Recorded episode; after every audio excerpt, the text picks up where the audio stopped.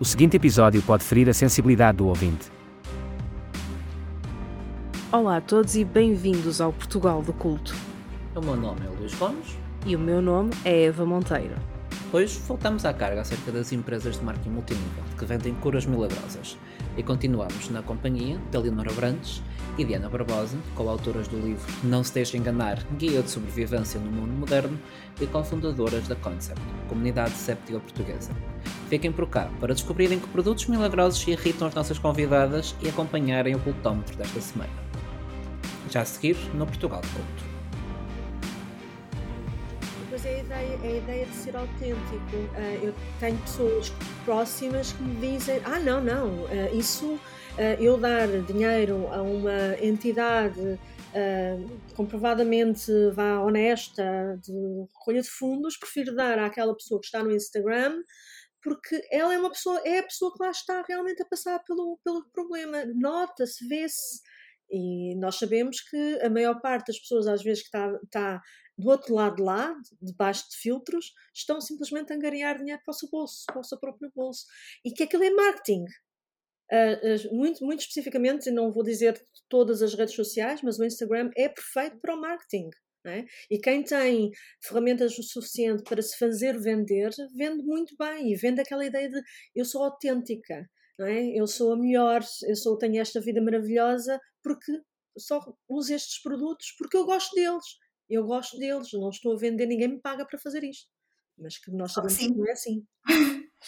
Aliás, sim. Eh, houve situações nos Estados Unidos, eu não estou recordada da marca eh, específica, mas de uma rapariga nos Estados Unidos que nas redes sociais inventou toda uma história médica em que ela já tinha tido uma série de cancros e com produtos deste género de suplementos e óleos e, e toda essa banha da cobra tinha curado cancros incuráveis, portanto, que ela dizia que os médicos lhe tinham dito que ela ia morrer de certeza daquele cancro.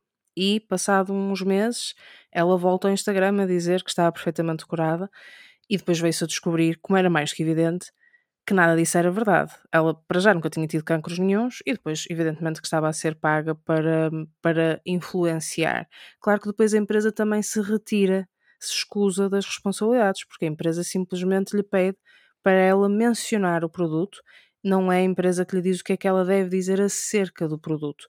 A empresa escusa-se, a influencer uh, enfrenta problemas legais e a empresa passa ao próximo influencer. Portanto, o, a pessoa que comete o mal de influenciar outros a seguirem aquele tipo de, de padrões e a tomarem esse tipo de produtos é ela própria uma vítima. Sim, e houve, houve um caso há uns anos, suponho que será outro, de uma rapariga australiana que é ainda no, no tempo de, de, blogs, mas já entrando nas redes sociais, também com uma história de, de, vida, de que tinha tido um cancro no cérebro e que se tinha É a mesma, é essa nos Estados Unidos, desculpa, é essa mesma, não é? Estados Unidos, é. A Bel, um, Sim, e, uh, no, no, caso dela, eu creio que ela, ela própria criou a empresa. Portanto, ela depois de contar a sua história de, de, de autocura, não é? tinha-se curado com a dieta que ela tinha criado para si própria e, e, ela cria a empresa de venda dos produtos que ela dizia que usava para ter curado o seu, o seu cancro. Um, e que acaba por ser descoberto que não tinha tido cancro nenhum, toda a história era absolutamente falsa, uh, foi condenada, foi condenada pagar uma indemnização eh, brutal e, tanto quanto eu sei, por agora desapareceu, desapareceu de cena, mas, mas sim, esses fenómenos individuais de histórias de vida que, que quem está a, a, ver os vídeos ou a ler os textos das pessoas não tem como comprovar se, se é verdade ou não é verdade, não é?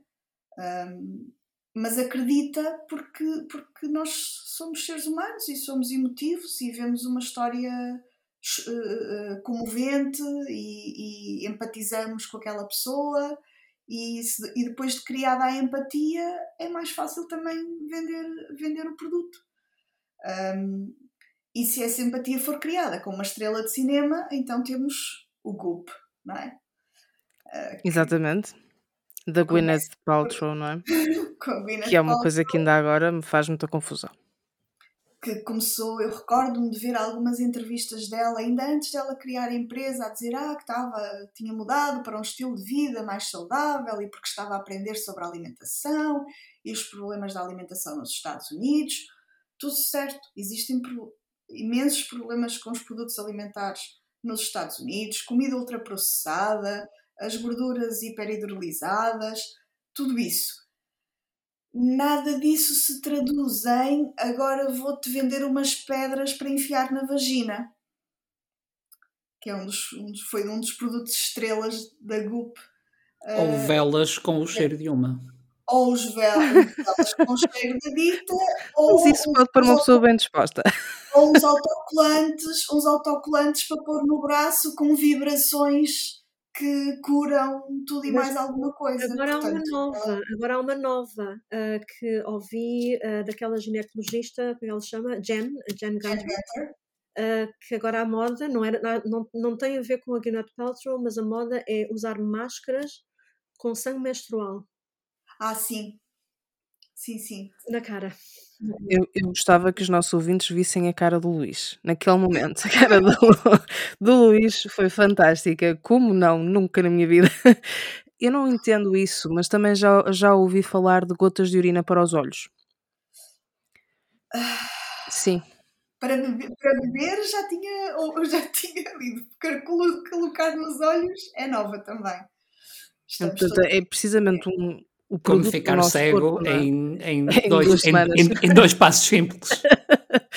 o nosso corpo isto se. Consegue, isto consegue-se vender, isto consegue passar, vender entre aspas, não é? Mas consegue passar para o outro lado graças ao poder fantástico dos influencers. Um, a Gwyneth, a Gwyneth, a Gwyneth Paltrow, não, peço desculpa, a Jen Gunter é uma ginecologista canadiana não sei se ela está sediada agora nos Estados Unidos, não é? Está sediada nos Estados Unidos, em São Francisco. E ela sim. tem um, um, canal no Instagram em que de vez em quando vem uh, expor, expor, tudo isto uh, live no Instagram e apanhei esta agora sobre sangue menstrual, máscaras de sangue menstrual. E Pelo menos essas são fáceis de fazer e saem de borla. Tem um livro que eu recomendo vivamente que se chama A Bíblia da Vagina.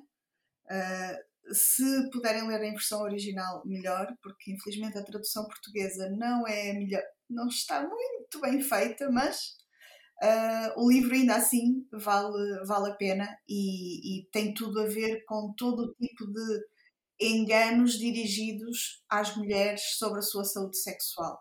Não só sobre o desconhecimento, olha, aí está ele.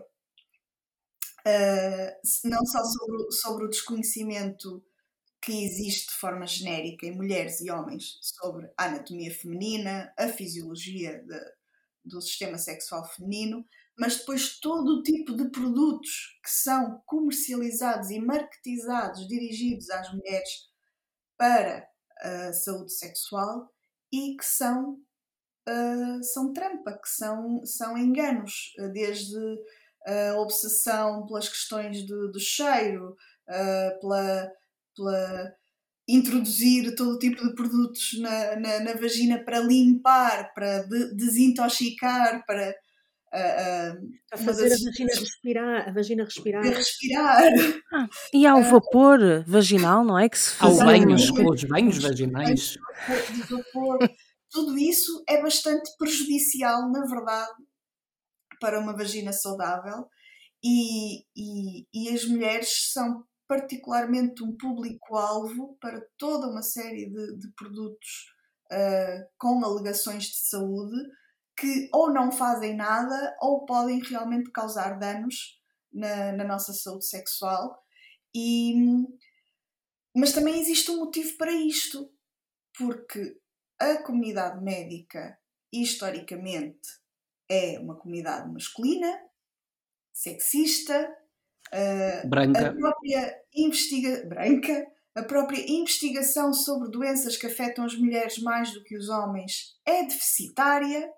Não é? Sabemos, começamos a saber hoje que os sinais de doença cardíaca não são os mesmos nas mulheres e nos homens, e portanto muitas mulheres têm problemas cardíacos não diagnosticados porque os homens foram sempre utilizados como modelo de, de ser humano homens brancos, entenda-se realmente, como modelo de ser humano para ensaios clínicos, para estudo de doenças. E, e muitos problemas que afetam as mulheres não foram estudados ao longo do tempo, ou foram mal estudados, ou simplesmente assumiu-se uh, causas e soluções que não correspondem à, à realidade. E, por exemplo, nas, em todas as questões relacionadas com a dor, está já bem estudado que uma mulher que entra num hospital a queixar-se de dor não tem a mesma atenção e o mesmo tratamento que um homem que entra num hospital a queixar-se de dor. Também e, não se queixa tanto. Inclusivamente em crianças. A diferença também se vê entre meninas e meninos. O tratamento Certamente. já é diferencial desde a infância. E na, própria, e na própria cor. Eu lembro-me de ter lido um estudo em que os médicos tinham uma percepção bastante diferente em, por exemplo, pessoas um, africanas, pessoas exatamente. de cor. Em que Exatamente. eles avaliavam a, a, dor em graus muito menores do que avaliavam em pacientes brancos. Ou até mesmo, ou até mesmo a, a observação das crianças. As crianças, as crianças negras são entendidas mais, com mais como, como sendo mais adultas do que as crianças brancas. Exatamente uh, existe o preconceito racista de que as pessoas negras são mais tolerantes à dor que as pessoas brancas e, portanto, a dor é mais desprezada. E o mesmo acontece em relação às mulheres em forma, de forma geral. E, portanto, quando uma mulher se sente uh, uh, não queria usar a palavra maltratada, está, está à procura de outra. Uh, desprezada, desprezada, menosprezada. Sim, sente que não Agredida. tem a devida atenção, que não que, negligenciada, era a palavra certa. Hum. Quando uma mulher se sente negligenciada no, no, no sistema médico, no sistema médico legítimo, não é? no seu médico de família, no hospital, que procura, procura alternativas. Vai procurar alternativas. E vai Acredito. encontrar vai encontrar e vai encontrar as alternativas, vai encontrar o, homeopata que lhe faz uma consulta de duas ou três horas, onde lhe pergunta todos os pormenores da sua vida, que coisa que um médico de família não pode fazer porque tem uma lista de milhares de doentes que tem que atender e que tem que cumprir umas cotas diárias e não consegue, por mais que queira fazer essa, essa, essa atenção personalizada e cuidada, Uh, mas vai, vamos encontrar isso no, no mundo da alternativa. E, e, e Isso este... é uma arma. Isso estamos a falar de ter informação para conseguir melhor manipular essa pessoa no futuro. O médico de família não tem qualquer uh, interesse em manipular a pessoa para nada. Tem problema, é preciso resolver, dá medicação, faz exames, o que for preciso. Uma pessoa que está nas ditas alternativas daquelas que quase que se assemelham um pouco às astrologias, etc., precisa dessa informação para conseguir continuar essa relação quase abusiva de controle e de manipulação. Sim, depois ah, com técnicas de leitura a frio e tudo isso consegue, consegue ah, conhecer melhor a pessoa, manter a pessoa engajada na, na, na consulta, no tratamento, dizer eu vou ajudar, existe uma solução, é? mas vai ter de comprar um pacote de 25 sessões para, ou vai ter que tomar estes chás ou estas ervas que eu até vendo aqui no meu próprio consultório, não Por mero acaso? farmácia, é? está aqui, são preparadas por mim e muitas vezes são, é? mas lá que está, é um problema. Estamos à questão do controle do produto, que ervas são essas, que preparados são esses, de onde é que vieram, uh, quem os fiscalizou, que compostos é que têm. Um, e isto na, na, tanto no campo da, da homeopatia, naturopatia, como da chamada medicina chinesa. Depois aqui entram todas as questões legais de que produtos são esses, que animais, que plantas é que foram usadas, os animais que estão em vias de extinção e continuam a ser capturados e mortos para obter queratina, que todos nós temos nas nossas unhas e cabelo, mas se for de rinoceronte é milagrosa. E, e, mas é um problema real da medicina a forma como as mulheres são tratadas no sistema médico e, portanto, é um problema real as mulheres procurarem soluções alternativas e pessoas que as ouçam de forma atenta e que tentem, ou que aparentem. Eu acredito que muito, a maior parte de, das pessoas que exercem esse tipo de terapias acreditam nas terapias que exercem e, portanto, acham realmente que estão a ajudar quem não está a ser ajudado pelo sistema. E, e isso no caso do público feminino é muito, é muito evidente. E depois entram, lá está, todos estes produtos da Goop e de, outros, e de, outros, de outras plataformas e de outros sites que são particularmente dirigidos às mulheres um, e, que, e, que, podem ser extremamente danosos, como a questão da pedra ou a questão dos pacotes de chá, também para inserir na vagina, pacotes de ervas, para limpar e desintoxicar. Isso é extremamente perigoso. Eu já tinha ouvido falar dos tampões com vodka, agora chá é a primeira vez que eu ouço. é Maria Joana, não é? é, é ervas. existe, existe, todo um mundo comercial em torno de produtos dirigidos a, às mulheres para serem inseridos na respectiva vagina, que, como diz a, a doutora Jane Gunther, a nossa vagina é um forno com autolimpeza. Não precisa de, inserir nada para limpar precisamos de higiene externa, e quando falamos... em todo o nosso corpo, mas nada de meter coisas lá dentro que não sejam brinquedos sexuais e outros. E quando falamos destes produtos tão, que são tão inovadores, que postura devemos ter para distinguirmos uma verdadeira, uma verdadeira inovação de, da banha da cobra? Eu acho que geralmente, geralmente uh, uh, o marketing uh, quase sempre é aplicada à banha da cobra. Uh, e, quase, e a, e, a, verdadeira inovação é muito mais discreta. Mas isto é só uma percepção de leiga. Mas geralmente, temos... se, há uma, se há uma verdadeira inovação, acho que a, postura é diferente. A Diana, se calhar, está mais habilitada para falar disto. Não, nós temos uma, uma, uma, uma, certa defesa em Portugal, que é em Portugal não é permitido fazer publicidade a medicamentos com receita médica o que leva a que as verdadeiras inovações médicas não aparecem na nossa televisão ou jornais como anúncios. E, portanto, logo aí temos uma grande diferença. O que é vendido como anúncio, ou é um suplemento alimentar, ou são medicamentos não sujeitos à receita médica, como um paracetamol e um ibuprofeno de baixa dosagem, uh, que não, não são inovadores um, realmente as grandes inovações médicas nós encontramos-las nos hospitais, quando a pessoa realmente tem um problema de saúde e vem via o seu médico.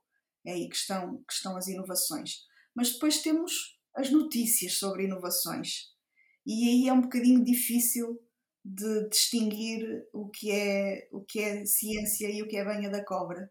Eu recebo, por via da, da, da minha profissão, um, um clipping que inclui um, um clipping sobre investigação científica e quase todos os dias um, o Notícias ao Minuto, especificamente, que não é, que é um misto de site de notícias e às vezes nem tanto, quase todos os dias tem algo que cura ou que provoca cancro. Há, há sempre uma coisa nova que cura ou uma coisa nova que provoca. Um, e como como leitores, consumidores de informação, por vezes é difícil percebermos o, o que é e o que não é. E aqui entram as ferramentas do ceticismo científico e do pensamento racional e de termos cuidado com as fontes. Uh, lá está, eu não consideraria o Notícias ao Minuto uma, uma fonte muito credível para notícias sobre ciência. Procuraria jornais ou, ou, ou outras fontes de notícias que tenham, não sei, uma editora de ciência, uh, como acontece com o Público ou com o Observador, que infelizmente são os únicos jornais nacionais que eu tenha conhecimento que têm secções próprias de, de, de ciência. O jornalismo de ciência está quase em extinção em Portugal, é uma espécie em vias de extinção. Um, e nota-se uma diferença muito grande quando consumimos notícias vindas de diferentes países a forma como é tratada uh, o jornalismo de ciência em Portugal versus outros países, nomeadamente Espanha, Reino Unido e Estados Unidos, que são os, os que eu consumo mais, uh, e, e, isso é uma, é uma pena, e é a sociedade em geral que, que perde não termos essa, essa, essa fonte, porque no fundo os, o, o bom jornalismo de investigação e o bom jornalismo uh, são um, um, desculpem usar o termo em inglês, são gatekeepers, são, são, são formas de filtrar boa e má informação, são uma das formas de filtrar boa e má informação e, portanto, termos acesso a bons meios de informação jornalística uh, é muito importante. Eu relembro, lembro que o escândalo da, da, da, da suposta relação da, da vacina contra o sarampo e o autismo foi descoberto por um jornalista, foi descoberto por investigação jornalística e, portanto, um, um, bom, um bom ecossistema de órgãos de comunicação social bem financiados e com bom jornalismo é muito importante para, para a ciência, para o pensamento crítico e para a democracia em geral de, de qualquer país. Mas referia-me ao, ao, exemplo do público como um bom jornal de referência nacional mas ainda hoje encontrei no público um, um artigo um, do ano passado com o título Suplementos Alimentares Aliados para uma Saúde de Ferro. E começa-se a ler o artigo e explica o que são os suplementos alimentares e são fantásticos combinados, lá está, com uma alimentação saudável e exercício físico. E só há duas pequenas coisas que, que diferenciam é que o fundo da página não é branco como habitual, é azul clarinho, e bem lá no fundo de tudo, depois de todos os de todo o texto e depois de um link para a página da Wells e depois daquilo tudo é que em letrinhas pequeninas diz conteúdo comercial. E isto é outro problema que temos, que são as, as publi-reportagens inseridas nas páginas de jornais e que não estão devidamente identificadas. Já, lá está, está identificada, mas é lá no fim, depois da pessoa já ter lido todas as maravilhas que um suplemento alimentar pode fazer por si e até conveniente link para a página onde se podem comprar. Por acaso, por acaso, Diana, uh, uh, eu uh, por acaso acho que até está bem visível o conteúdo comercial na, na capa, na, na página principal na página principal. Mas, mas não, vais via Google, mas não, tu não entras assim, na página principal. Pronto, uh, sim, agora quando, en quando entras aqui, por acaso, uh, na página, mesmo na, na aplicação, está bastante visível conteúdo comercial. Mas pelo menos está nesta, nesta nova versão do público, está bastante, bastante claro. Na, claro na que... página principal estão separados, mas se tu procuras Google, no ah, Google ah, por um tema, vais diretamente ter ao artigo. E, portanto, é no caso do público, eles, os seus artigos comerciais têm fundo azul e não fundo branco, e depois lá no finzinho aparece assinalado que é um conteúdo comercial. Se um leitor não souber, não estiver atento a isto, não é? e tiver feito uma pesquisa na Google e for ter ao artigo e não reparar que a cor de fundo da página é diferente da habitual e que isso se calhar indicia alguma coisa, e aqui lá está a atenção, o pensamento crítico, o saber estes estes pequenos sinais de, de, de alerta, que é o que nos permite no dia a dia tentar então distinguir a banha da cobra da verdadeira inovação e das verdadeiras notícias de ciência e das novidades uh, que nos possam entusiasmar ou não um, no, no panorama informativo. Qual é o produto milagroso que mais vos irrita? Digam-me porquê. E já agora, qual é aquele que acham que é mais perigoso para a saúde e para o bem-estar dos portugueses? Bem, para mim, qualquer um que diga que uh, reforça a imunidade. Irrita-te. Ali, aliás, aliás, não é só o produto, porque eh, uma vez no, no Porto, eh, no Porto não, em Gaia, peço desculpa, Vila Nova de Gaia.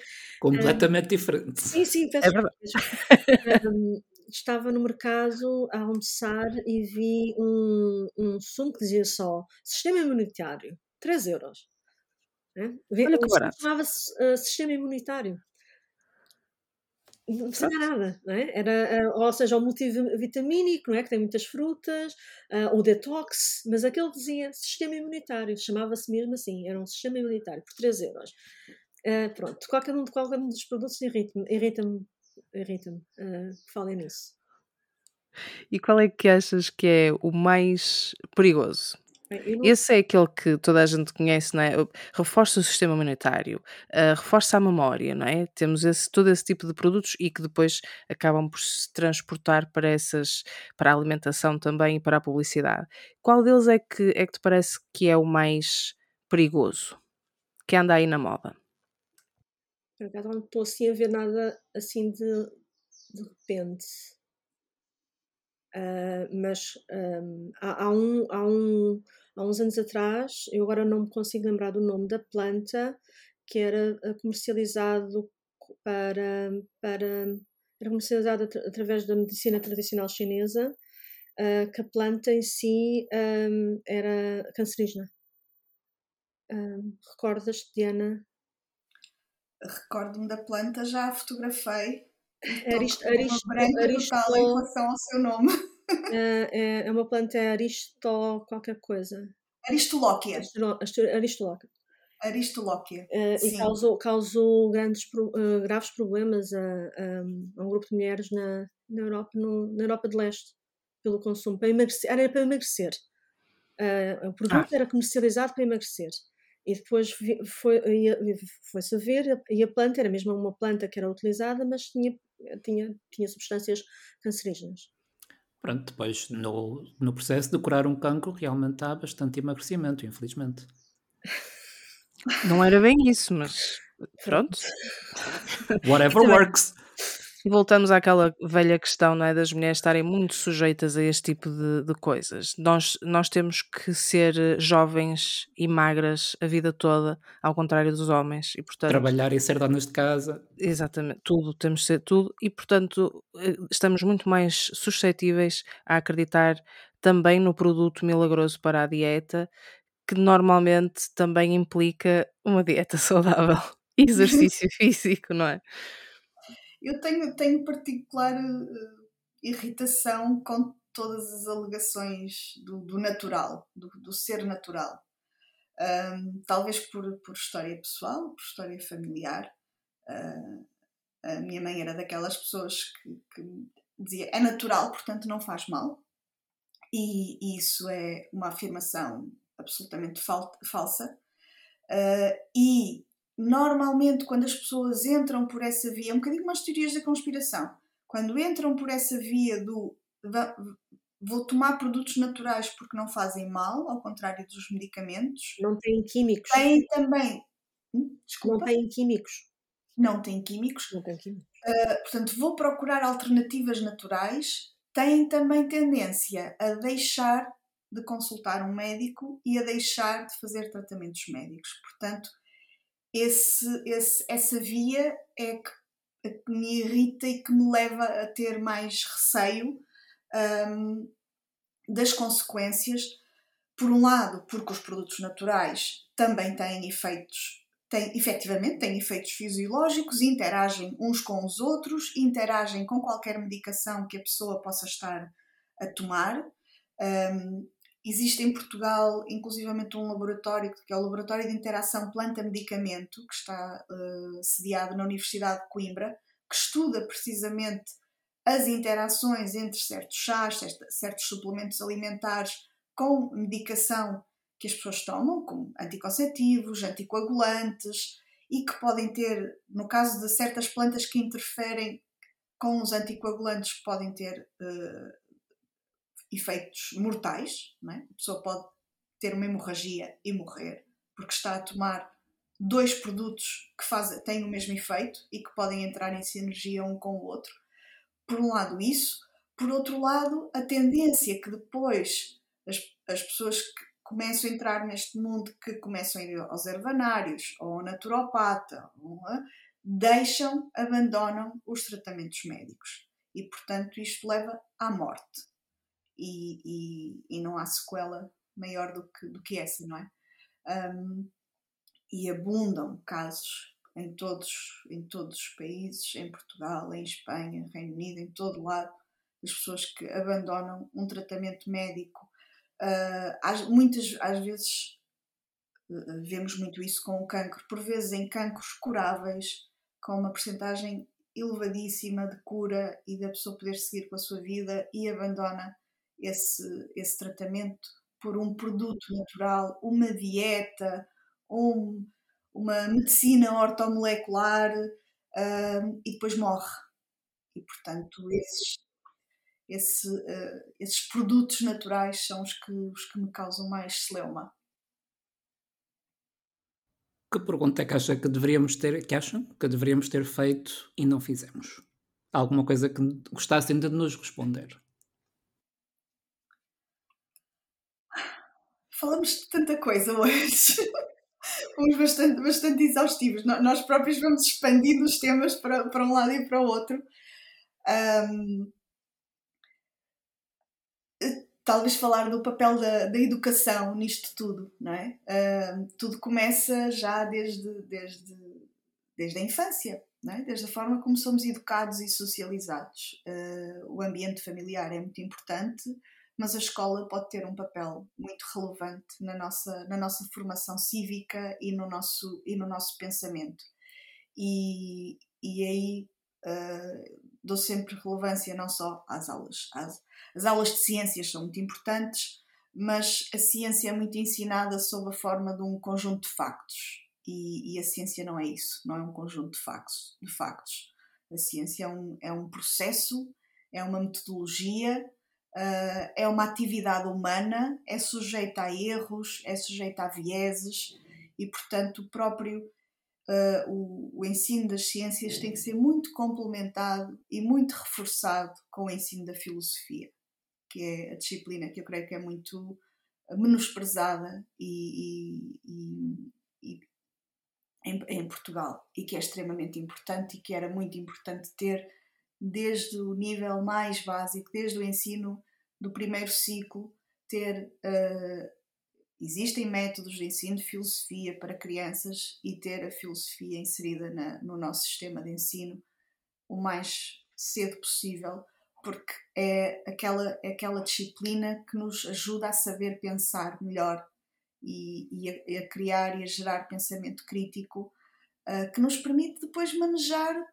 tudo na nossa vida, desde alegações médicas a, a qual o arroz comprar no supermercado ou que shampoo escolher entre o, o carvão magnético e a, e a planta dos Himalaias.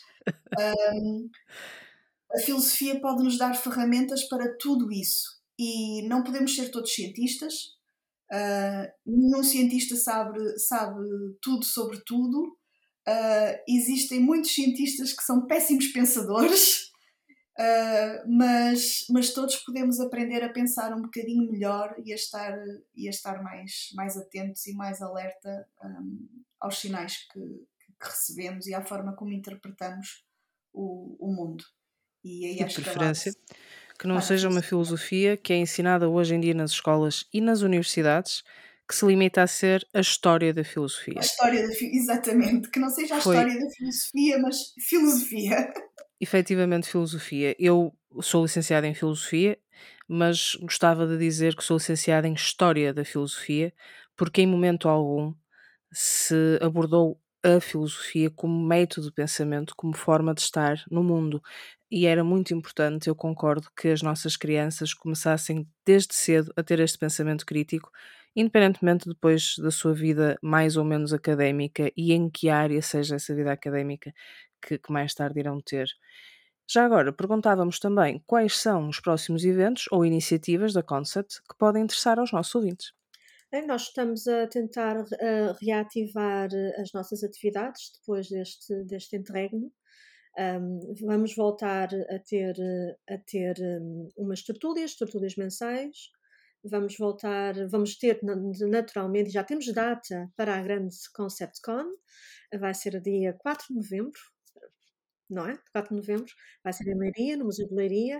Uh, o tema ainda está no Segredo dos Deuses, uh, mas esperamos que, esperamos que nos próximos meses vão ouvir falar de nós e vamos voltar a ter as atividades. O que é importante para nós, uh, enquanto comunidade cética, é, que, é mesmo isso, é criar um, um espaço onde as pessoas possam vir ter connosco, falar, discutir, um, aquilo que a Diana dizia em relação à, à, à educação é, era, era, seria o ideal, mas nós temos plena consciência que será, será muito difícil que nós consigamos fazer essas alterações, mas uh, enquanto adultos acho que falta uh, espaço para podermos discutir.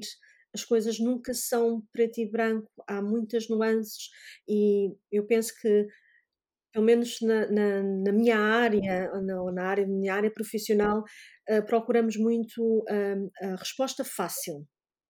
Um, eu, quero, eu quero uma coisa que seja simples, já digerida, não quero muito pensar e se calhar isso também tem muito a ver com a nossa, a nossa postura. Nós, postura agora em relação aos portugueses, aquela ideia de queremos arranjar qualquer coisa que seja fácil de digerir e de poder utilizar sem, sem grande pensamento, sem grande reflexão.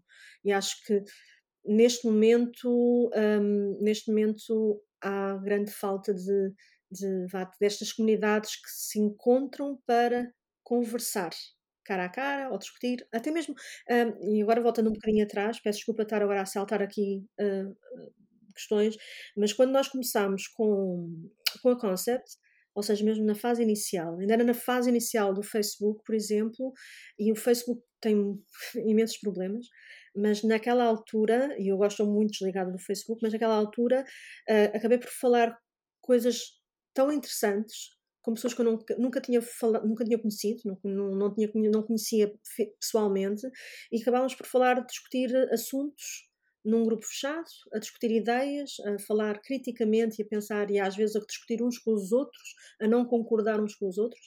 E eu penso que agora, um, neste momento, esta, esta, esta ideia de discussão perdeu-se um pouco, não é? E o que nós queremos, nós enquanto associação, é idealmente ter locais ou criar redes de pessoas que possam acolher outras pessoas para terem discussões abertamente e falarem de assuntos que não são fáceis de discutir, não é? Não são fáceis de, de, de entender. Acho que é esse o nosso objetivo. E este ano conseguimos, uh, conseguimos contar aqui com um prémio unicórnio voador para este ano? Ah, sim, sim.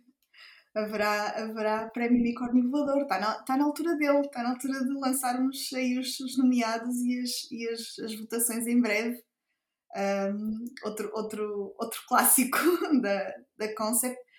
É uma forma de nos divertirmos um bocadinho, com, com temas uh, nem sempre divertidos, uh, mas também sob, sob, pela via do humor, chamar a atenção do, que, do menos bom que, que vemos na, na, sociedade portuguesa, especificamente. Um, a inspiração para o nosso unicórnio voador foi, foi um outro prémio que existia nos Estados Unidos, que era o Pegasus, um, que brincava entre, entre o porco e o Pégaso, e nós tentamos encontrar algo em português que, que também fizesse, fizesse sentido, e chegamos a, ao nosso carinhosamente chamado Bruno, o nosso unicórnio voador, porque toda a gente sabe que os unicórnios, obviamente, não voam. Portanto, é, têm um corno, são mágicos, mas não voam. Portanto, é, é um unicórnio voador. Neste momento o site está a ser remodelado. Nós contamos ter até ao final deste mês uh, tudo ativo. Uh, é muito fácil, concept.org. Um, uh, eh, depois estamos nas redes sociais. Sim. Não? Desculpa, desculpa, desculpa interrompi-te. Ia dizer que, como o site está em remodelação, a, a, forma mais fácil é nas nossas redes sociais, sobretudo no, no Facebook, que é onde, onde temos mais, mais interação, mas estamos também no Twitter e no, no Instagram e no Mastodon. E é só procurar Concept? Concept Com M, pessoal. Concept.org é o, o, user em todas, em todas as, as, redes sociais, por isso é muito fácil encontrar-nos uh, e vamos prometer relançar o site uh, o mais brevemente possível, uh, até para poder pôr lá a votação do, do unicórnio voador deste ano. Não se esqueçam então de visitar o site muito em breve. Na altura em que este episódio sair, é provável que o website até já esteja ativo, portanto, lembrem-se de o ir visitar. E até lá, não se esqueçam de, de ler o livro Não Se Deixe Enganar, porque prometo que é uma experiência fantástica e que vão ficar com uma visão muito diferente daquilo que foi a vossa adolescência, a vossa vida de adultos e mesmo o vosso presente.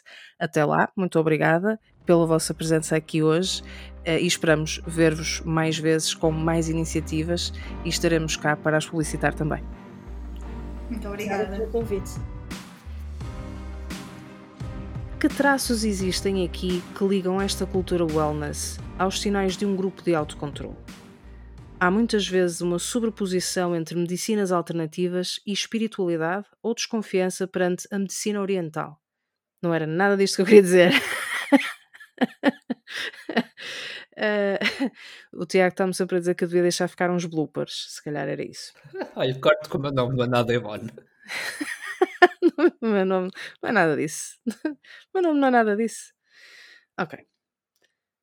Que traços existem aqui que ligam esta cultura wellness aos sinais de um grupo de autocontrole? Há muitas vezes uma sobreposição entre medicinas alternativas e espiritualidade, ou mesmo desconfiança perante a medicina ocidental. Não é apenas a recusa da ciência, é a vontade de ultrapassar para um campo quase metafísico, como a ciência está em constante descoberta e evolução, é fácil pensar que há algo que ainda não foi inventado. É fácil porque é verdade. Mas daí não se pode inferir que o CEO de uma qualquer empresa de marketing multinível encontrou a panaceia para todas as doenças e que é uma espécie de salvador aqui para nos retirar das garras da indústria farmacêutica. O principal traço que pode identificar uma empresa de marketing multinível de venda de produtos dietéticos, óleos essenciais, suplementos desportivos, etc., é que todos eles prometem o que não podem cumprir. Todos eles fomentam uma mentalidade de grupo, de nunca questionar o líder ou as políticas da empresa. Baseiam-se na ideia de que os seus representantes devem ser as caras do produto e por isso têm de o consumir. São pessoas perfeitas, que vieram da mais absoluta imperfeição são influencers e famosos que emprestam suas caras e a sua lista de seguidores por lucros fantásticos às custas da credulidade do comum mortal. No fim, nada curam. Por isso, vamos analisar ponto a ponto no nosso cultómetro que pontuação daríamos à típica empresa de marketing multinível, focada na nutrição, suplementação ou qualquer outra cura milagrosa. Confessa, Luís, alguma vez tomaste destas cenas? Eu de vez em quando faço umas vitaminas. eu sabia. Também tenho que confessar que já tomei Herbalife. Isto foi há muitos anos atrás. Na altura eu tinha acabado de sair da faculdade há muito pouco tempo. Uh, tinha um part-time num shopping no Porto, um shopping muito antigo, que tinha muito poucas lojas. Eu tinha lá um part-timezinho numa loja. E abriram, muito próximo dessa loja, abriram uma loja de um representante da Herbalife. E na altura, claro que as primeiras pessoas a quem eles fizeram publicidade eram as pessoas dali da, da, do shopping ou das galerias comerciais, por assim dizer, e eu fui uma delas. A pessoa com quem eu trabalhava uh, sempre foi uma pessoa bastante dada a esse tipo de, de curas milagrosas e de experimentar e de querer saber. Uh, decidiu experimentar e a seguir tentou-me levar.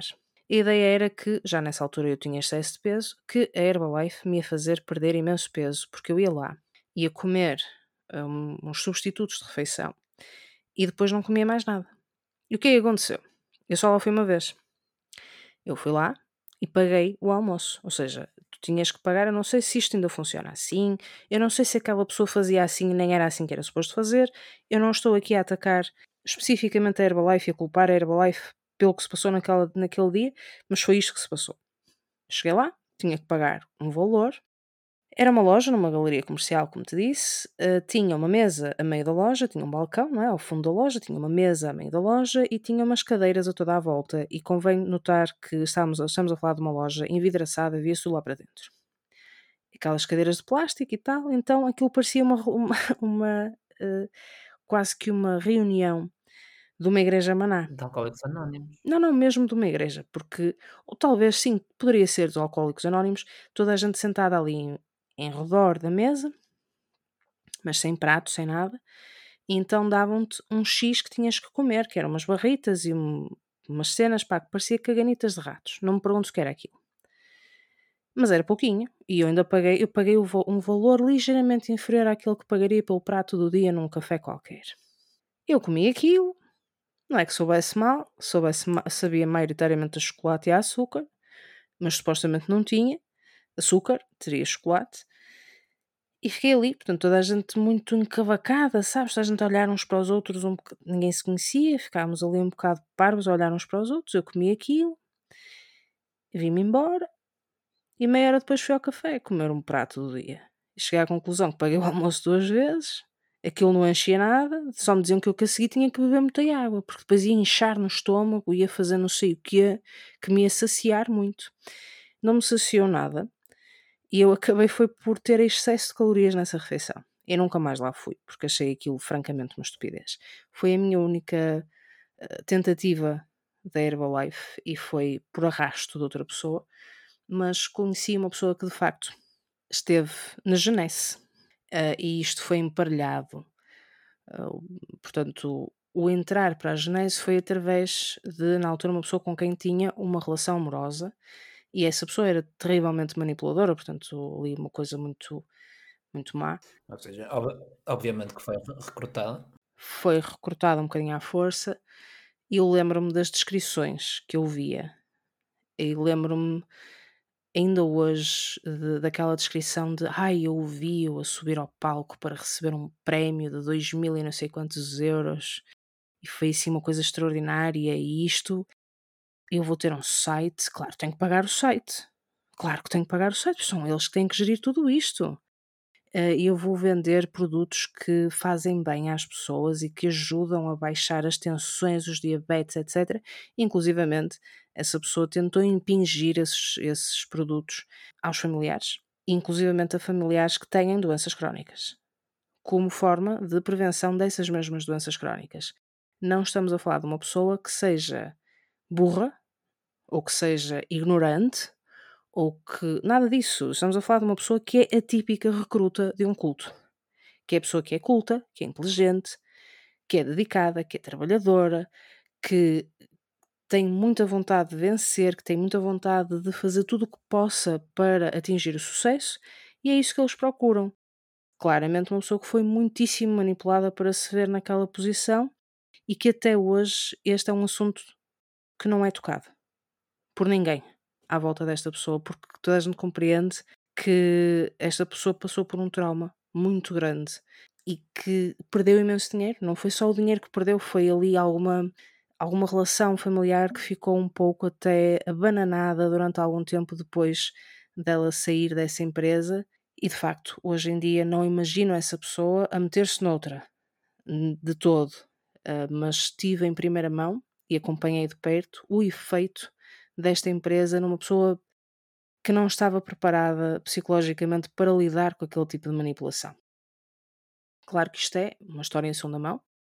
Uh, não te estou a dar o meu próprio testemunho daquilo que se passou, estou-te a dar um testemunho daquilo que eu sei que se passou com outra pessoa, e isto são opiniões, não, poderão não ser factos. Foi aquilo que eu observei, foi aquilo que me disseram, foi aquilo que eu ouvi, mas de facto pareceu-me sempre uma empresa perigosa nesse sentido e eu não tomaria nem os produtos, não sei de onde é que eles vêm e o que é que eles fazem, nem nunca uh, me meteria num negócio destes. Mas o mesmo se aplicaria a qualquer outra empresa, deste género, pelo menos. Mas essa pessoa não só teve que lidar com todo o trauma que estas empresas causam na vida de, uma pessoa, mas também na perda de relações familiares e uma relação amorosa. Porque ela, para se afastar de, dessa desse marketing multinível teve que se afastar também da pessoa que lá meteu. Ao contrário, a relação amorosa, o fim da relação amorosa catapultou o fim da relação comercial. E ainda bem, porque nenhuma delas era saudável. Uh, mas teve a ver ali com, com muitas coisas que se passaram ao redor da situação. Mas eu acredito que teria acontecido independentemente da relação amorosa. Relação... Bastante para isso o facto de ter sido antes do Covid. Durante essa altura, toda a gente ia a convenções em hotéis. Isto é, era muito glamouroso. E criavam-te. Eu lembro-me dessa pessoa me explicar que no final do, do evento havia muita pressa em que as pessoas se inscrevessem em determinados eventos, uh, para que se inscrevessem para ir buscar determinado stock, porque só havia X. Portanto, havia ali uma tentativa de fazer parecer que havia uma escassez de certos produtos, de certos eventos, de certos materiais, de forma a que a pessoa se sentisse compelida. E depois, claro, se tu pertences a esta equipa, a pessoa que está na tua upline vai te dizer: toda a gente da minha equipa tem que fazer isto. Ai, não me vais deixar ficar mal. Estás, já toda a gente se inscreveu. Ou então pessoas te dizem que já se inscreveram e que tu, tu sabes que a pessoa não se inscreveu. A pessoa foi-lhe dito que te dissesse que já se inscreveu para te pressionar a inscrever-te também. E este tipo de produtos é mesmo muito tóxico para, para o corpo, principalmente quando substituis refeições completas por batidos. O corpo humano não se suporta simplesmente com líquidos. Para isso nós temos uma dentição, para isso nós temos todo um sistema digestivo a dar cabo dos sólidos que tu comes. Precisamente, o teu sistema digestivo, lembro meu das aulas quando andava na escola, o teu sistema digestivo começa na boca, não no estômago. Exatamente. Portanto, mastigar uma parte desse processo e lembro-me, tu sabes que eu sempre tive problemas com, com eh, excesso de peso e há uns anos atrás a falar com, com, um especiali com uma especialista na área, eu perguntei se não seria mais fácil eu simplesmente comer sopa às refeições todas, só sopa. E ela disse-me que não, precisamente porque quer que haja um esforço da dentição, que haja um esforço da mastigação para a digestão ser iniciada, que não fazia bem todas as refeições que eu tomasse caírem assim no estômago e começarem a ser digeridas no estômago e não na boca. Portanto, a saliva também tem Exatamente. uma parte nesse processo. Lembro-me perfeitamente disso. Exatamente. E é uma das razões pelas quais hoje em dia evito comer só sopa a uma refeição. Há vitaminas que são hidrossolúveis, há vitaminas que são lipossolúveis. Ou seja, há vitaminas que são absorvíveis com gorduras, outras são absorvíveis com a água. Se só tomares um batido com gorduras reduzidas, sem açúcares, sem nada, aquelas 107 vitaminas e 324 minerais, metade disso não vai ser absorvido porque não tens uma base sequer para o absorver. Tens ainda também elementos como, por exemplo, o ferro, que se for um ferro não M ou de origem vegetais, não é tão absorvível sem vitamina C, por exemplo, e tens o ferro M que se consegue absorver muito melhor por nós.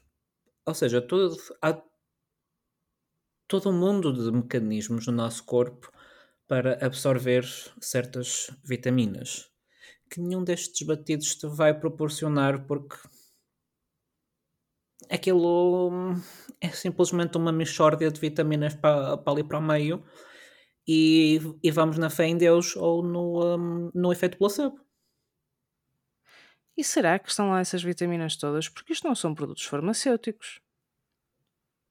Nós nem é. sequer sabemos exatamente o que é que lá está. Era como a Diana e a Leonor comentavam que este tipo de produtos nunca são realmente avaliados devidamente. Ou seja, tu nunca sabes sequer se aquela lista de ingredientes que tu vês no, um, nos pacotes são ou não, ou, ou, ou estão ali, ou se, se, não é simplesmente um bocado de açúcar em pó dedicado uh, a curar a, a diabetes. Eu lembro-me, não sei se foi hoje ou se foi uh, um destes dias, mas não foi há muito tempo, que vi uma notícia, se calhar também a viste, de um, comprimidos em que as pessoas, portanto, comprimidos deste género, que afinal tinham pó de talco lá dentro.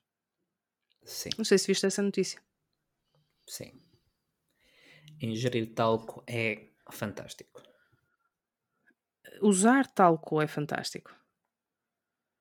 E aliás, eu considero que o problema do talco foi uma das razões pelas quais as pessoas passaram a ter muita reticência em confiar na indústria do, farmacêutica e na indústria do cuidado, por exemplo, neste caso do bebê. O pó de talco é altamente cancerígeno. Bem, eu não diria altamente, mas é cancerígeno, ou seja, há partículas no talco que não devem ser, não devem entrar em contacto com a pele. Pior do que isso, há pessoas que usam pó de talco não só nas crianças, mas em si próprias. Por exemplo, a mim sempre disseram que o pó de talco servia para não suar dos pés, ou para o pôr debaixo dos braços, Pessoas que suam muito têm tendência depois a usar o que, o que havia na altura, que era pó de talco no corpo todo. Inclusive, por exemplo, na zona genital. O que significa que esse talco vai ser rapidamente absorvido e isto depois vai estar ligado a uma série de cancros. E há estudos sobre isto. A Johnson Johnson, na altura, foi processada. Há, há uma série também de documentários acerca do assunto. E a verdade é que eles vão deixar de vender pó talco. Mas não lhes aconteceu nada, não é? Chegou uma altura em que simplesmente, pronto, está bem, a gente vai substituir o pó de talco por um pó semelhante que por acaso não mata pessoinhas desde a infância. Ora, isto o que é que significa? Que o mainstream das empresas é olhado com alguma desconfiança. Daí que depois seja mais fácil aceitar. E para mim é, é contra o senso comum, mas isto acontece, é mais fácil depois aceitares o alternativo. Ah, mas aquele produto é inovador e é completamente natural. Meus caros, a parte que faz mal no pó de talco é a parte natural e que causa cancro. E é precisamente a parte natural. As pessoas ficam muito com. têm muito a ideia de que o, o que é natural é bom. No entanto, e mesmo se falarmos em chás, por exemplo, a dedaleira é a planta de onde extraímos a digitalina, que é um componente com fortes efeitos cardíacos. E é natural. De onde é que vem a cocaína? Exatamente. Se tu juntares muitas sementes de maçã, consegues ter arsénio ah, su suficiente para, para matar alguém. Nem tudo que é Os natural. Os cães não podem comer sementes por causa disso. Nem tudo que é natural é bom. Aliás, e há, e há muitos compostos que tu.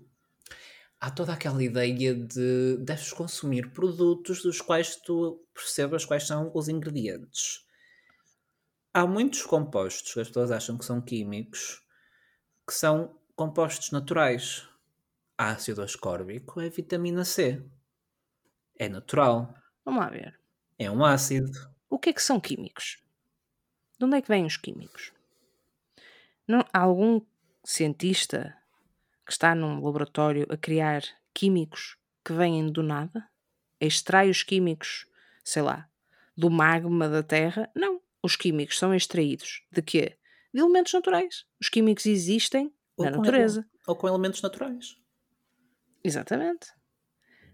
Há um jardim, algures na Inglaterra, creio eu, que, que é um jardim só de plantas uh, venenosas, de plantas tóxicas, e que uh, proíbe inclusivamente os visitantes de tocar em qualquer uma dessas plantas. Todas elas matam Todas elas podem mesmo ter consequências graves, já houve desmaios, precisamente porque aquilo que nós temos de mais perigoso vem de origem vegetal.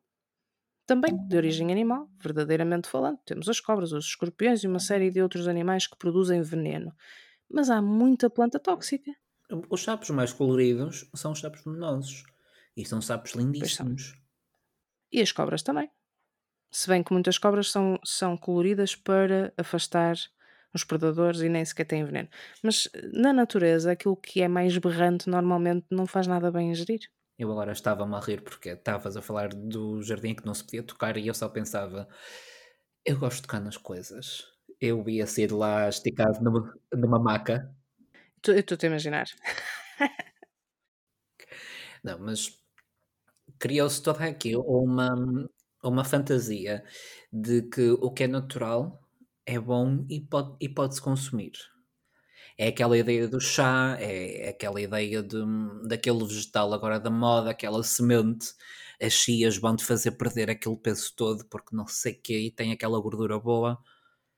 E não deixa de ser gordura.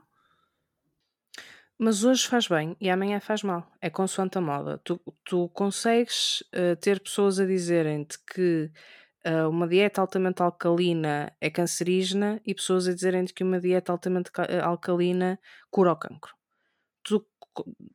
Porque, nós não, porque a ciência não tem resposta. E se a ciência ainda não tem essa resposta, o que quer que se diga é conjectura e pode-se dizer o que quer que seja. Porque depois, no final desse website, ou dessa notícia, ou desse post, dessa publicação do blog, tens um asterisco a dizer isto não são conselhos médicos. E eu pergunto se não são conselhos médicos, é o quê? Aqui no Portugal de Culto, o nosso conselho é fale com o médico. Fale com o cientista. Vá ao seu médico. Não gosta desse? Vá a outro. Faça um seguro de saúde. Não são assim tão caros. Não gosta do Serviço Nacional de Saúde, faça um, serviço, um, um seguro de saúde e vá falar com o nutricionista. Vá falar com o médico. A questão é que o que o médico lhe vai dizer, não sei porque é que te estou a tratar por tu, cara ouvinte, por você, aliás, não sei porque é que te estou a tratar por você, cara ouvinte, sempre te tratei por tu e vou continuar a tratar. uh, vai ao médico.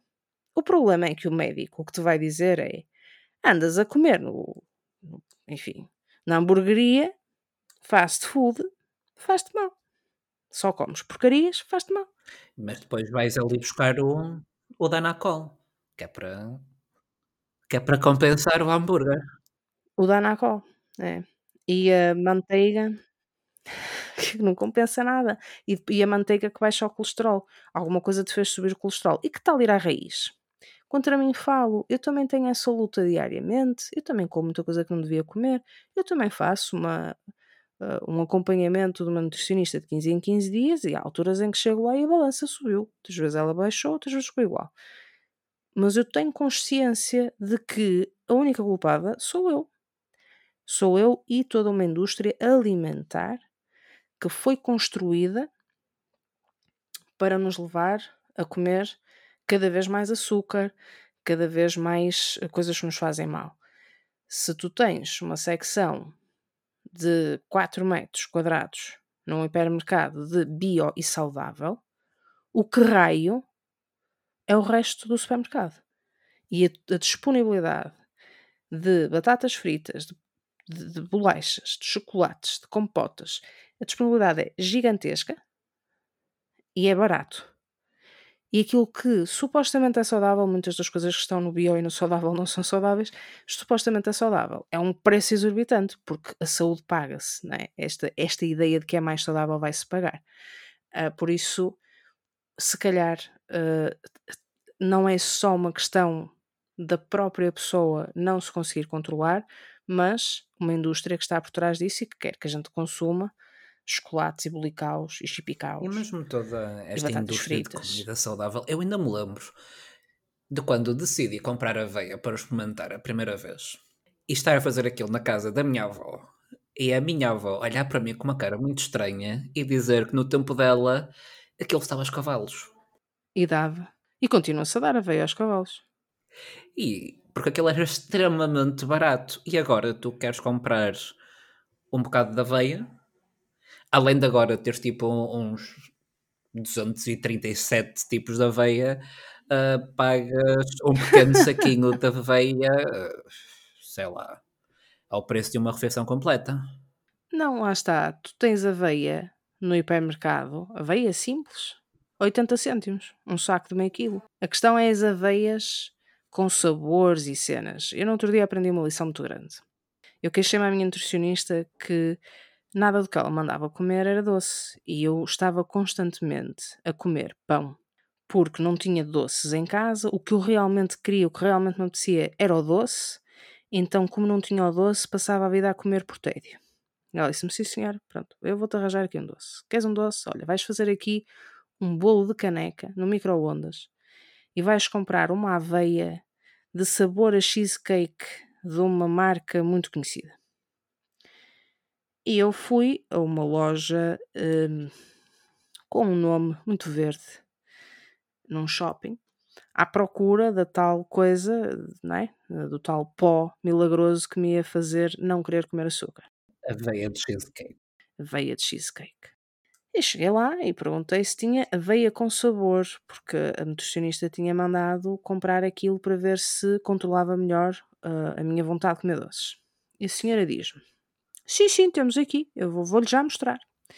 E tem lá um expositor com uns sacos coloridos muito bonitos.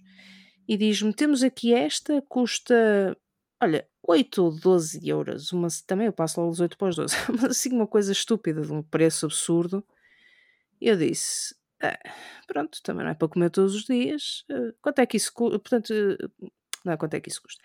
Diga-me lá então que sabores é que tem.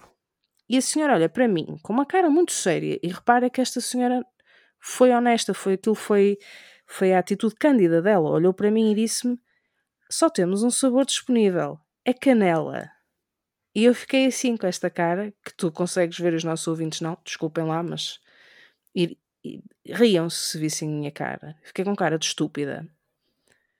Mas isso custa 10 paus, ou lá que raio é, para saber a canela, mas eu tenho canela em casa. Ora bem, E a aveia custa tipo 80 cêntimos. canela. Para saber a canela também eu Canela faço. também por outros 80 cêntimos consegues um belo de um saquinho. Mas aquilo dura imenso tempo. E eu vim para casa. Aliás, eu nem vim para casa, eu fui ao hipermercado, comprei aveia normal e pensei: canela, filha, canela tens tu em casa. Comes canela que está um mimo. Olha, uma casquinha de limão também, que é para dar um saborzinho. Comes as papinhas e olha, tens que aguentar. Sou maltria da aveia. Eu até gosto de aveia, para te ser sincera, eu gosto de, de papas de Eu também aveia. gosto. Claro que não é a mesma coisa que uma do chese de fios de ovos e chantilly, pois com certeza que não é. Mas não vai haver um comprimido que vai, que vai fazer com que eu possa comer a do chese. Não. Aqui há uns tempos eu lembro-me que também houve uma moda, e isto foi de uma influencer de um, um chá chinês, que era o puer. Chá, chá da Índia. Desculpa. Eu vou-me calar. Sim, um chá, continua. puer, que era um chá que supostamente ah, ajudava a que não absorvesses tantas gorduras.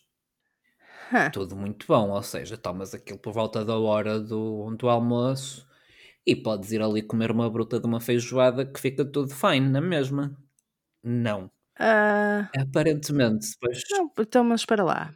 Tu vais esguichar gordura pelo cu, certo? certo, mas não foi a única coisa. Porque depois descobriram que as pessoas que faziam aquele chá diariamente também estavam, estavam deficitárias em ferro. Ah, mas porquê? Qual era o problema do ferro aí? Também tinha alguma reação com o, o, o ferro e o ferro não era absorvido. Perfeito, portanto, além de esguicharem gordura, por uma das extremidades, e não importa qual é sempre mau, também estavam anémicas. Exatamente. Que maravilha! É isto, gente. Continuem com o chazinho.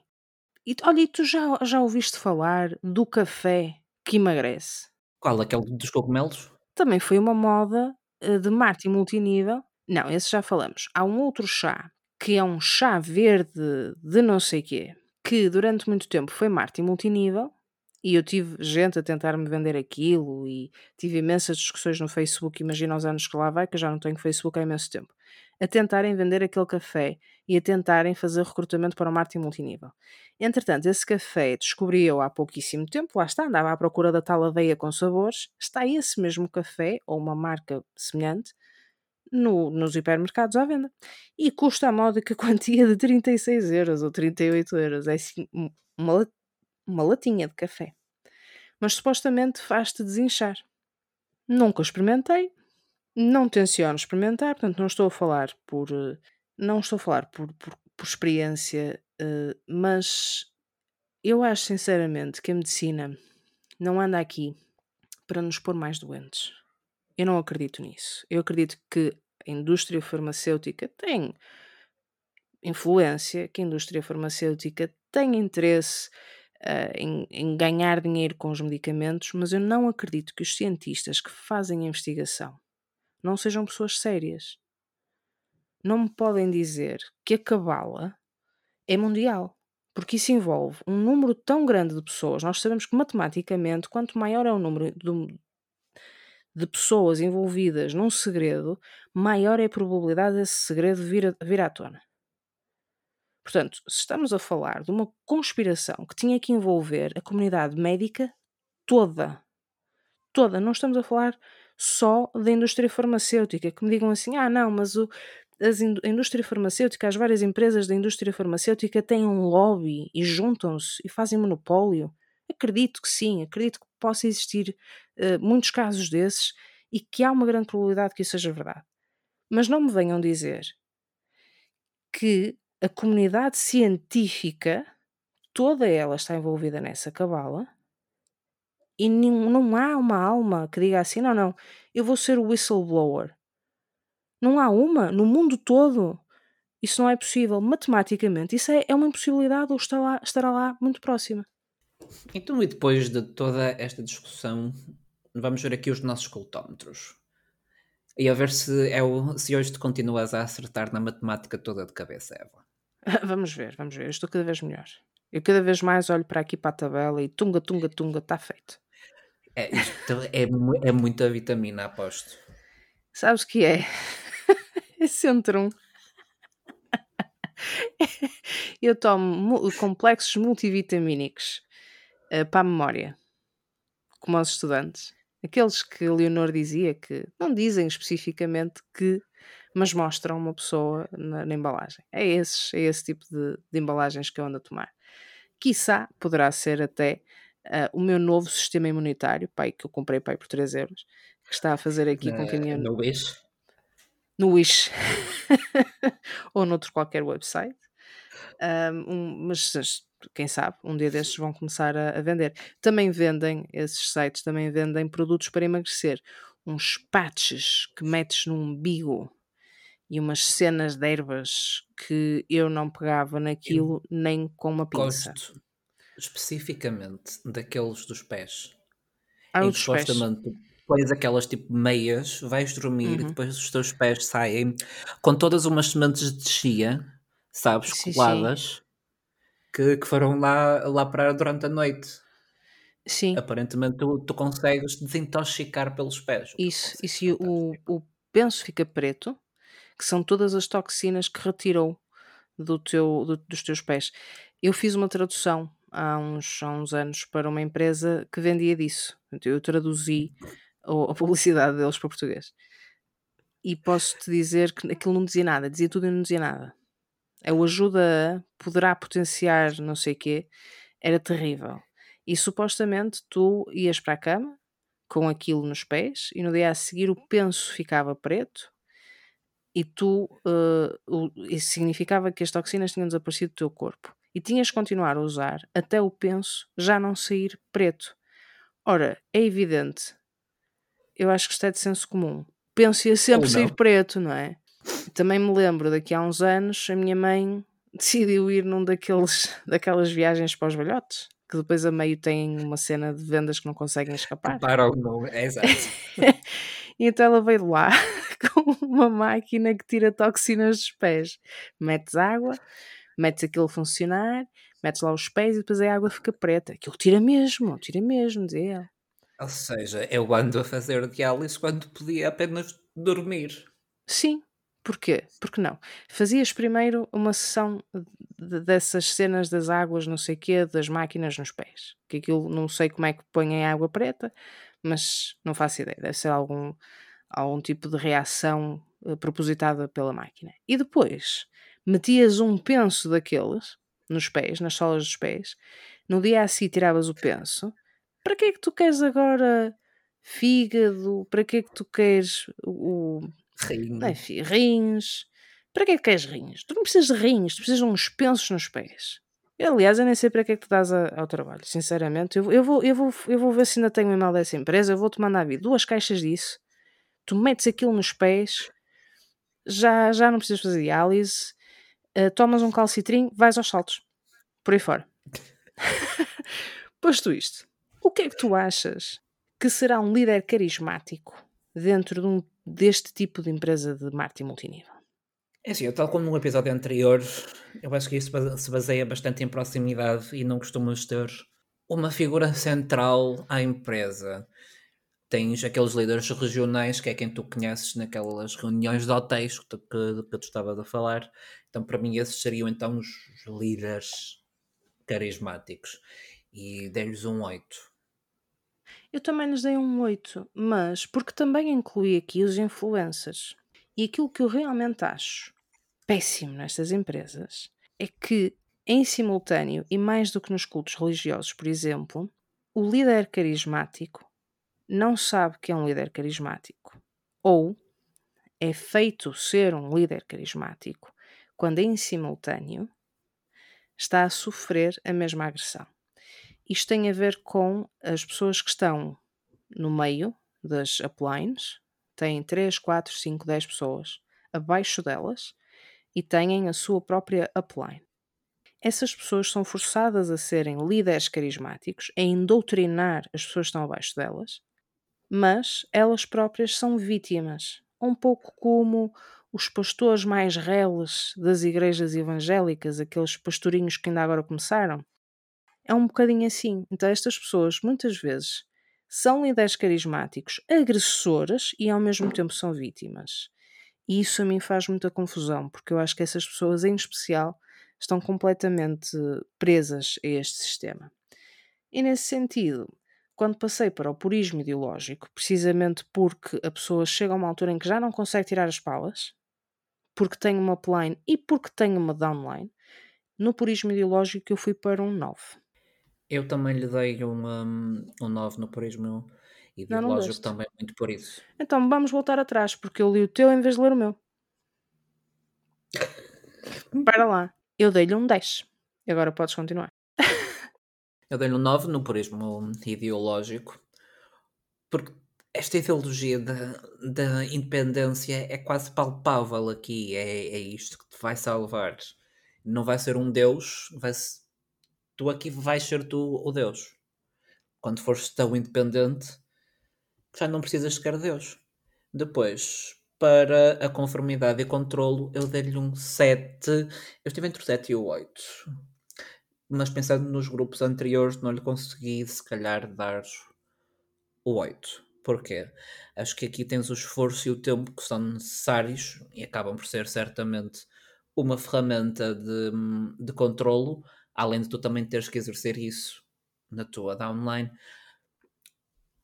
Mas acho que lhe falta aqui um certo um, um certo elemento que tu vês um bocado mais na, nas religiões que eu não consigo vê-lo aqui. Eu também dei o 7 pela mesma razão porque acho que os cultos religiosos nesse aspecto conseguem ser muito mais eficientes, porque há mais medo do pecado, há mais medo do apocalipse, há mais há uma relação maior de medo e um medo mais aberto. Aqui é um medo também, mas é um medo mais fechado, é um medo mais privado. É o medo do, infra, do, do infracasso. O infracasso era um medo terrível. Vocês desculpem, eu estou cansada. O Luís está cansado mas são estas coisas que tornam interessantes este podcast. Não é tudo o resto, a informação toda que nós vamos buscar, isso não interessa para nada. Interessa é que a Eva acabou de dizer. Os bloopers. em fracasso. Em fracasso ficou para a história. O insucesso, há um medo do insucesso. Há um medo de desistir eh, de um plano que só pode dar certo. Mas não há aquele medo de, do fogo eterno, Porque do, de Deus. O teu é? fracasso é temporário. A, a perdição da tua alma supostamente é eterna. Sim. Por isso. Eh, mas também não, não nos vamos esquecer uh, que há muitas MLMs ou que há muitas empresas de marketing multinível que estão ligadas a cultos religiosos. Os Mormons, por exemplo, têm. As mulheres Mormons têm muitas tende, muita tendência a envolverem-se em marketing multinível porque supostamente elas não podem trabalhar e isto não é visto como um trabalho. Portanto, há aqui também alguma sobreposição e havendo essa sobreposição, esta conformidade e controle pode subir exponencialmente. Nesse sentido também, temos imensa endoutrinação. Tu tens que forçar as pessoas a desacreditar factos científicos, a inventar factos pseudocientíficos e é preciso muito para tapar os olhos dessa pessoa quando toda a gente ao redor dela diz eu não vou comprar isso porque isso é tudo treta. Portanto, aqui na doutrinação eu dei-lhe um 8. Eu dei-lhe um 9. Também muito por causa disso. Porque acho que é, esta indoutrinação é importante para manter as pessoas no negócio se olharem aos números verdadeiros, conseguirem olhar só aos números que toda a gente à volta lhe está a dizer que interessam a, a toda aquela pseudociência, vá, que lhe estão a dizer que interessa e não ouvir todas as outras pessoas na vida dela, toda, toda a família e amigos, que certamente estão ali a tentar abrir-lhe os olhos. Então eu, eu, aqui tive que lhe dar um, um 9. Já no love bombing e no isolamento, dei-lhes um 7. O love bombing é uma ferramenta não só de recrutamento, mas de manutenção. Acho que é assim que tu consegues manter muita gente lá e focar no seu crescimento nesta, nesta empresa. Mas dei-lhe um 7 porque acho que não há propriamente um, um, um aspecto de isolamento aqui. Eu acho que acaba por haver isolamento no sentido em que todas as pessoas que te rodeiam, se não estão a teu favor, estão contra ti. Nesse aspecto existe muito isolamento. Existe o love bombing inicial, que nós já sabemos, és uma boss babe, vais ter muito sucesso, vais ser tudo e mais alguma coisa, não tardes CEO disto tudo. Esse love bombing eu acho que é a maior arma das empresas de marketing multinível, o recurso aos livros de autoajuda, o recurso ao clichê da internet, do, das, das frasezinhas tiradas do Pinterest, etc. Mas depois também temos isolamento, porque todas as pessoas que não te estão a dizer que isto vai resultar estão a tentar te deitar abaixo. Aquela pessoa de que te falava há pouco foi um exemplo disso, em que uh, houve ali relações familiares que ficaram suspensas, porque a pessoa do lado lá, que a recrutou, etc., e que a manipulou, lhe dizia constantemente: essas pessoas não querem que tu, tenha, tu tenhas sucesso, tens de afastar da tua família, porque essa, essa não é a tua verdadeira família. A tua verdadeira família está aqui na Genesse. Isto não é a empresa que faz, é o recrutador. Portanto, tu nunca podes dizer: ah, esta empresa é um culto, porque isto assim assim. Isto é uma atitude que vem do recrutador. É por isso que é tão insidioso. E é por isso que depois, a nível legal, não há nada a fazer, porque estas empresas são legais. Não há nada a fazer. Tu podes criticar, podes reprovar, podes dizer que não é moral, e não é, mas não podes dizer isto é ilegal. Podes é defender a ideia de que isto devia ser ilegal. Mas para mim o isolamento está aí e por isso dei-lhe um 8. No que diz respeito ao nós versus eles, eu fui para um 9, precisamente por esta razão. Porque há aqui um comportamento muito insidioso de todas as pessoas que, te, que contradigam esta marca, os benefícios destes produtos, estão contra nós. E há uma, uma completa vitimização da empresa, eles estão a perseguir-nos, eles não querem que tu saibas os segredos milenares das ervas chinesas que vêm do Nepal através do mar do que parta e que curam tudo, desde o pé de atleta ao cancro no cérebro. Tudo. Portanto, quem não acreditar na panaceia está contra nós. E se está contra nós, nós podemos atacar. Se está contra nós, há que nos defendermos, porque nós somos uma família, nós somos a tua família e nós somos um grupo fechado, porque nós somos um grupo de pessoas de sucesso. Os outros são rebanho, são sheeple. Os outros não querem abrir os olhos para a independência financeira e não querem abrir os olhos para as benesses maravilhosas destes produtos absolutamente milagrosos. Foi exatamente pela mesma razão que lhes dei um, um 8. Aqui o pessoal fora da empresa não vai entender o conceito, eles não vão perceber. E ou o pessoal ou compra e entende, ou se não compra, é porque também não te entende e é uma negatividade da qual tu tens que, que te afastar. E depois, no, no pensamento apocalíptico, não consegui passar de um 5.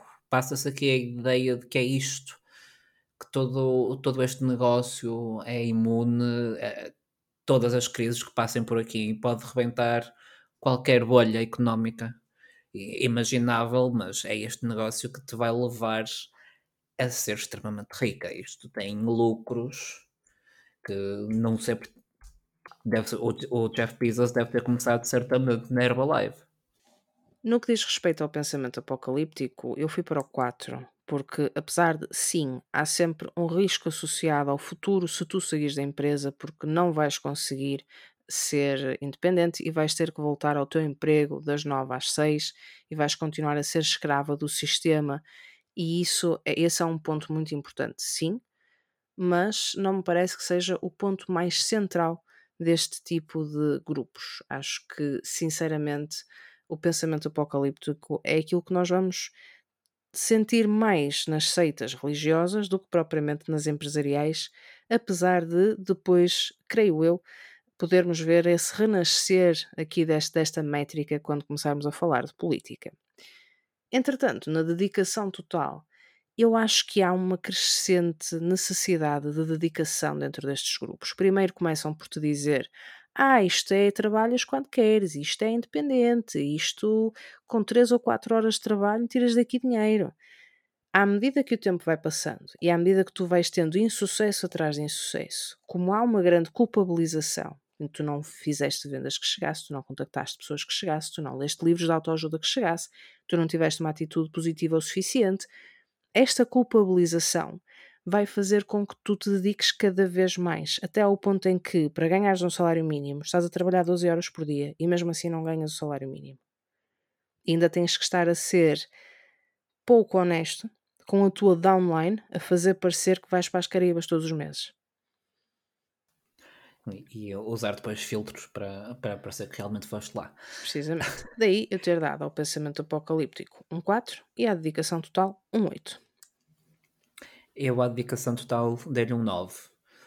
Também pelo, pelo que tu acabaste de, de dizer, mas agora com o advento das redes sociais, acho que não só se adquiriu mais uma plataforma para as pessoas venderem este tipo de coisas, para venderem esta imagem, mas também mais uma forma de dedicação ao teu produto. Ou seja, tu já não consegues afastar-te nós todos andamos com um, um, um, telemóvel na mão o dia todo. Então aqui a dedicação, quer tu queiras, quer não, tu vais estar a fazer algum relacionado com este marketing multinível. Então dê-lhe um 9. Ao preço de saída, dê-lhe um 8, porque tal como na última vez, a perda do grupo e a, per a perda do teu ego, mas também a necessidade de voltar a inserir num núcleo no qual te afastaste para estar neste marketing multinível, tua família, os teus amigos, a quem tu já chateaste até ao tutano, e eles quando te veem à distância já consideram se será melhor atravessar a rua para não ouvir outra vez falar naquele creme. Então aqui dei-lhes um 8. No preço de saída, pá, também dei um 8. Tem a ver com o voltar atrás na tua vida. Tem a ver com saberes que prejudicaste pessoas ao teres-lhes vendido produtos que não são assim tão favoráveis para a saúde delas, mas acima de tudo teres-te afastado das pessoas porque a dada altura começaste a considerar que essas pessoas eram uma influência negativa, que te puxavam para baixo, que não queriam o teu sucesso. E é muito difícil voltar a retomar essas, essas relações.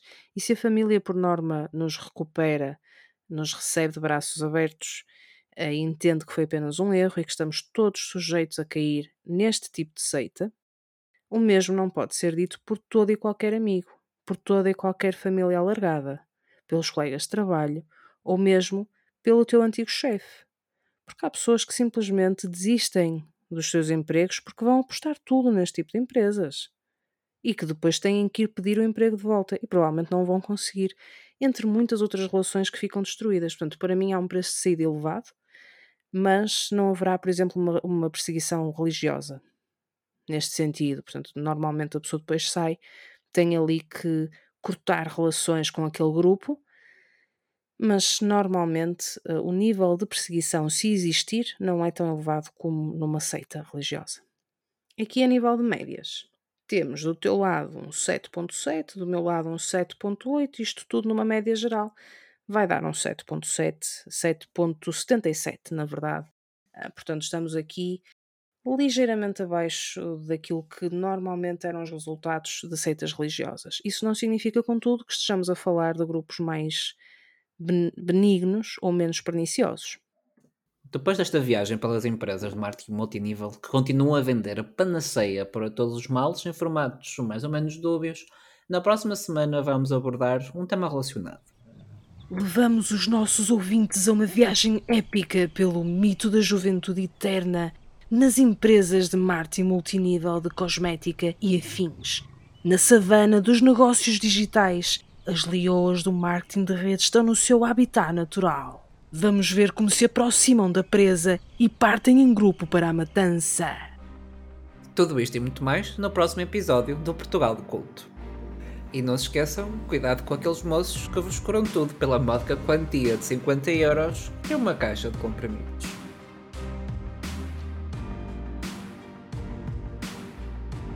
Enviem as vossas críticas e sugestões e faremos todos os possíveis para incluir as vossas mensagens num dos episódios. A informação disponibilizada neste programa é fruto de uma pesquisa extensa. Refere-se a temas, personalidades e entidades controversas. A menção dessas entidades como possíveis cultos não é uma classificação, definição ou acusação, mas uma discussão. Apelamos a que os nossos ouvintes façam a sua própria pesquisa e tirem as suas próprias conclusões.